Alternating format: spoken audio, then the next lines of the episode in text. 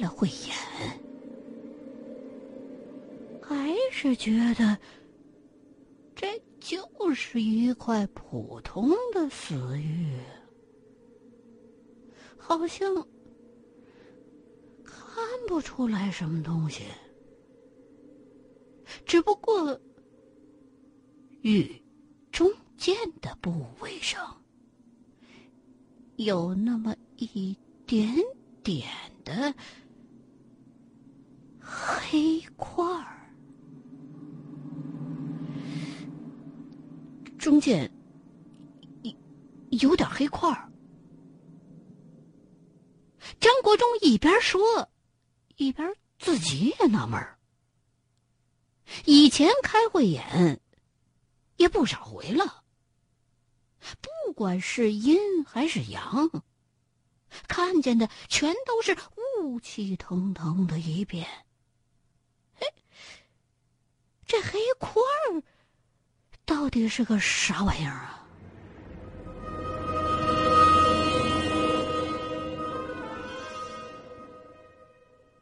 看了半天的罗盘。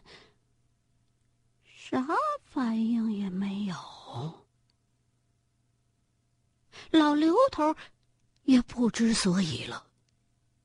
廖少爷说梦见菩萨吃人，而这块死玉上又刻的是个菩萨，这说明这块死玉里头封过东西。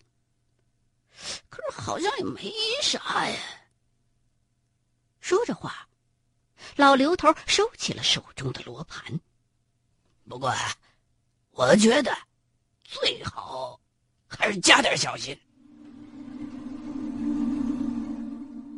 七叔，看来是你误会张关成了，他要的并不是你祖上的地契，甚至说，很有可能，他压根儿就不知道还有地契这么个东西，也在你们家祖宅里边藏着。你是说，他为的是这一个？七叔拿着这张印着观音像的宣纸，眉头紧锁。对，不但是为了这个，而且他好像很不希望你知道，家里还埋着这么个东西。说着话。张国忠拿起了那块死玉，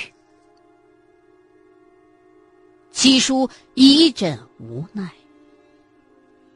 满以为地契能找着呢，可是找出来的却不知道是个什么东西。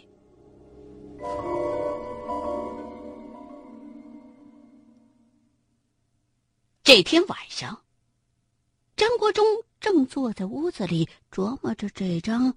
没头没尾的所谓的地图，忽然听见楼下一阵大乱，紧接着就是一阵急促的敲门声。请进！张国忠收起了地图，只见阿光满头是汗的推开门：“张先生，不好了！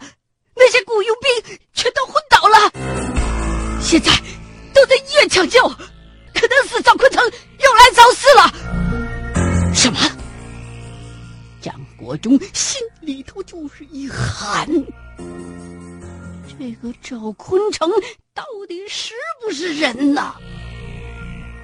虽然自己当时也受了伤，但毕竟是软伤，而那小子中了秦哥一枪啊，那是硬当当的枪伤。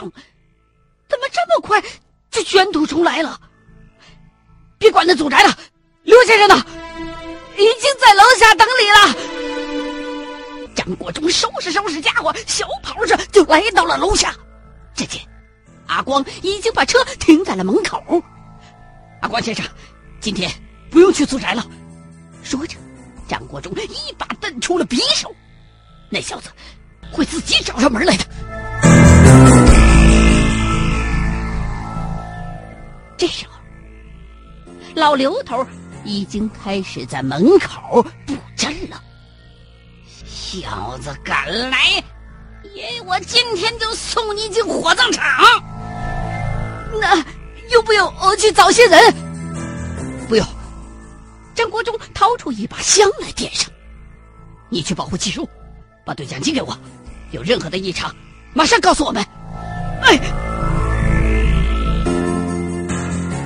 张国忠深知，这时候的赵坤成已经将生死置之度外了。虽然不知道这个观音像到底有多么重要的秘密，但是，如果赵坤成发现自己要的东西已经被取走了的话，肯定。不会善罢甘休的。慢着！老刘头叫回了阿光。还记得上回我找那八个人站的地方没有？老刘头上回摆金钟罩的时候，让那八名保镖分别站在八个阵眼上，还找那几个人站在那儿，让七叔也坐回那天那个地方啊！国忠啊，你跟他上去，万一他直奔七叔呢？有这个在，我就不信他先找七叔。说着，张国忠由打怀里掏出那块死玉，点了一点。到时候，大不了把这个玩意给他，大家井水不犯河水。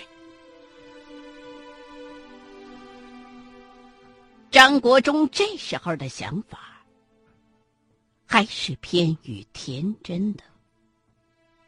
他认为，赵坤成拿到这个东西，就应该会就此罢手了。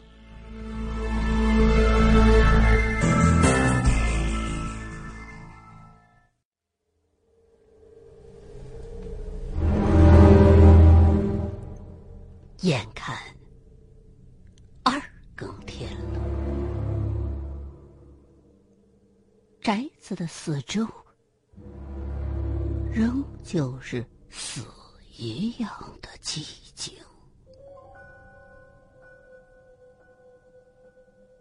屋子里站八阳镇的那八名保镖，个个哈欠连天。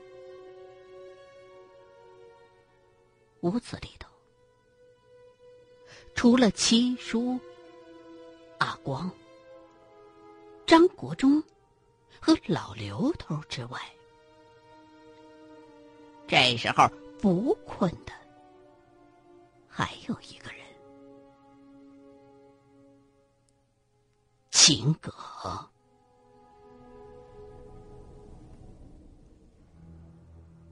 虽说和七叔认识，但是秦葛与七叔之间的关系。还远没到两肋插刀的地步。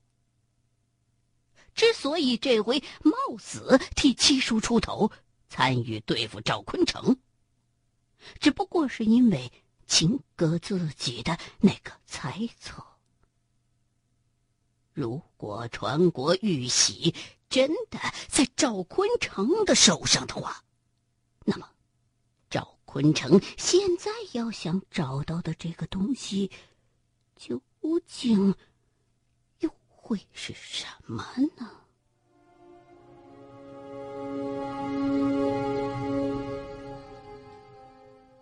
古代有一种藏宝用的印信，叫做手足印。根据秦葛的认识，中国现存最古老的手足印。刻于北宋，它的原理有点像咱们现代银行金库的大门有两把钥匙，两个人同时插入钥匙，同时拧，大门才能开。这手足印也差不多，在宝藏有两方。甚至是更多路的人马共同拥有的时候，为了防止掌管藏宝图的人独吞财宝，一些人就差使能工巧匠想出了这么个办法：把地图刻在两枚印章上，由双方共同保管。单独一枚印章印出来的东西，狗屁不是。必须要两枚印章重叠着印，才能还原藏宝图。后来，王室或显贵也曾经利用这种方式保存或传递机密文件。就现在手中他们掌握的这块古玉而言，显然，当年的那些能人。是把这个手足印刻在了同一块玉上。由于这种方式过于冷门，所以其本身就有很好的保密功能。如果不知道有手足印这么个东西，没准啊，你拿着这块玉，你琢磨一辈子也看不出任何的我站来。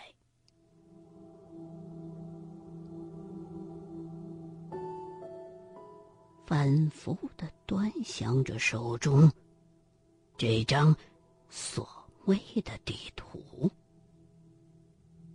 青葛不停的琢磨着这个东西究竟是什么呢？是地图，还是？某种暗号，为什么会藏在七叔家，而七叔本人却一无所知呢？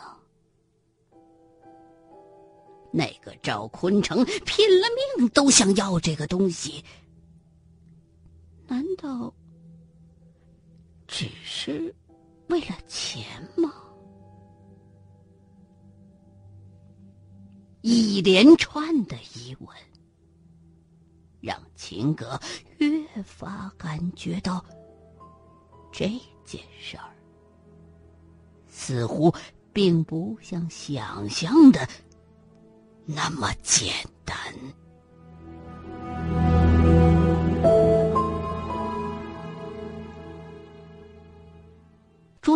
一脑袋瓜子的问号，秦葛渐渐的。就忘了自己还打着吊瓶呢，一挪身子，就觉得左手一阵刺痛，地图掉在了地上。Madam, help, please！秦葛想喊女佣进来帮帮忙，可是门外一点反应也没有。Madam。Madam，秦哥感觉有点不对了。七叔安排了三个女佣，二十四小时伺候自己。往常只要喊一声，就会立刻有人进来。可是，眼前整幢房子仿佛……死一般的寂静，耳边儿只能听到钟表的滴答声。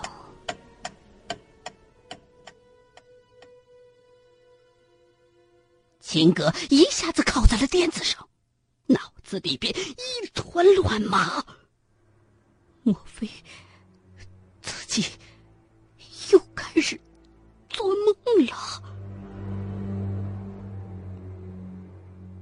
他用牙咬掉了输液的塑料管儿，一只手撑着床，咬紧牙关，猛地一卯劲儿，从床上就坐了起来，右肩立刻一阵剧痛。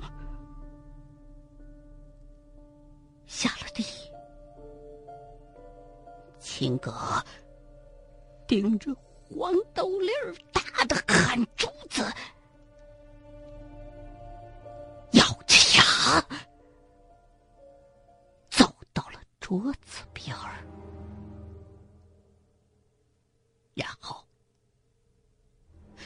自己的包里摸出了手枪，悄悄的。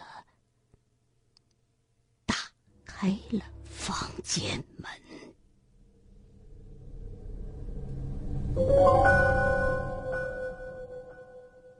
七叔家的宅子有上中下三层，秦阁所处的是二层。只见走廊上。一个女佣正斜躺在椅子上，一动都不动。madam，madam，金哥用手使劲的推了他几下，可是这个女佣睡得很死。根本就没反应。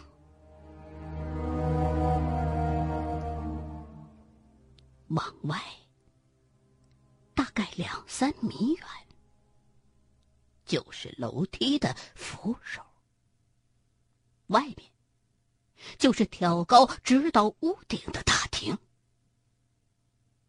秦哥顺着大厅往下看了一眼。只见七叔躺在沙发上，一动也不动。他的身体周围则躺着几个人，是那几个保镖，都是就地躺倒。而阿光，则像是一条死鱼一样，干脆直接躺在了茶几上，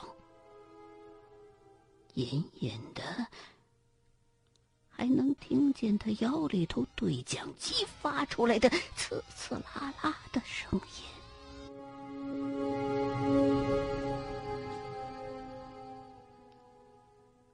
捧着扶手下到了。一楼，秦格小心的凑到了七叔的跟前儿，只听见七叔隐隐的打着呼噜，像是睡着。了，可是推了两下，也推不醒。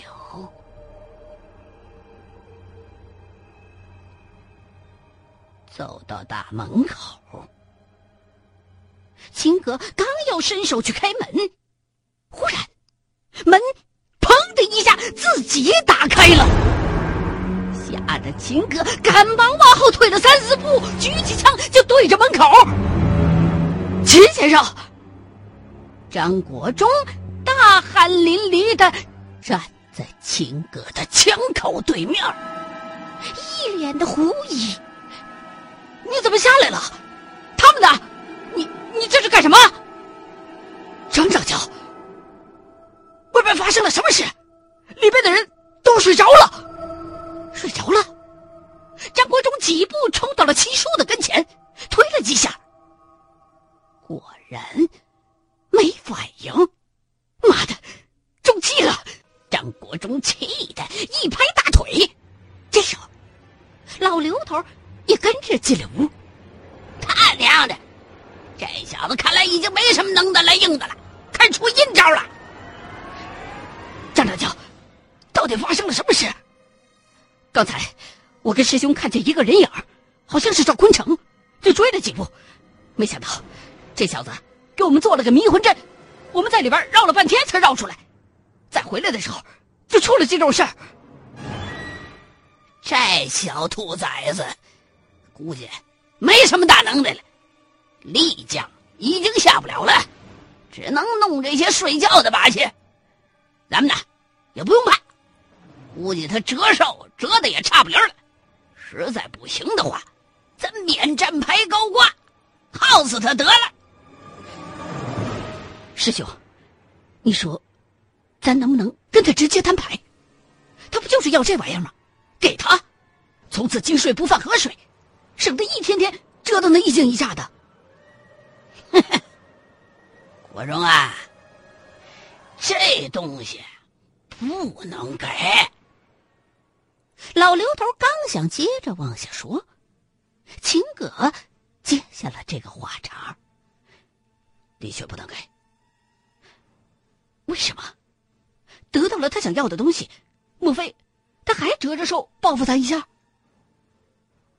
张哲教，我觉得赵坤成之所以不惜折寿，都想要拿到这东西，肯定不是为钱。或许这东西能给他某种力量，或是有什么东西能把他折的手再补回来。总之。他似乎有恃无恐，所以，如果现在就把这个东西给他的话，等他恢复以后，恐怕不会善罢甘休的。秦葛虽然不知道这东西究竟是什么，但是他有一种直觉：这东西不能给赵坤成。对呀，再说了，他有能耐的时候，咱们跟他硬碰硬，命险点大上，才把他给整成这样，整垮喽。咱反倒要把东西还给他，亏不亏呀？咱再说了，用这个玩意儿，万一能找点啥宝贝呢？几人都已经达成了共识，于是。三个人歇了一口气儿，就开始挨着个的救人。虽说只是恶作剧似的呆将，但是中的人多了也麻烦。从七叔开始，直到最后一名女佣被救醒，张国忠跟老刘头脸儿都累白了。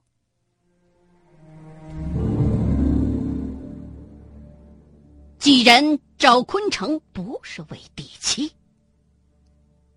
七叔干脆连祖宅都放弃了，直接把剩余的私人警卫全都派来守现在的这幢宅子，一共三十来个人，每个人都荷枪实弹，分三班，二十四小时在。屋里屋外巡逻。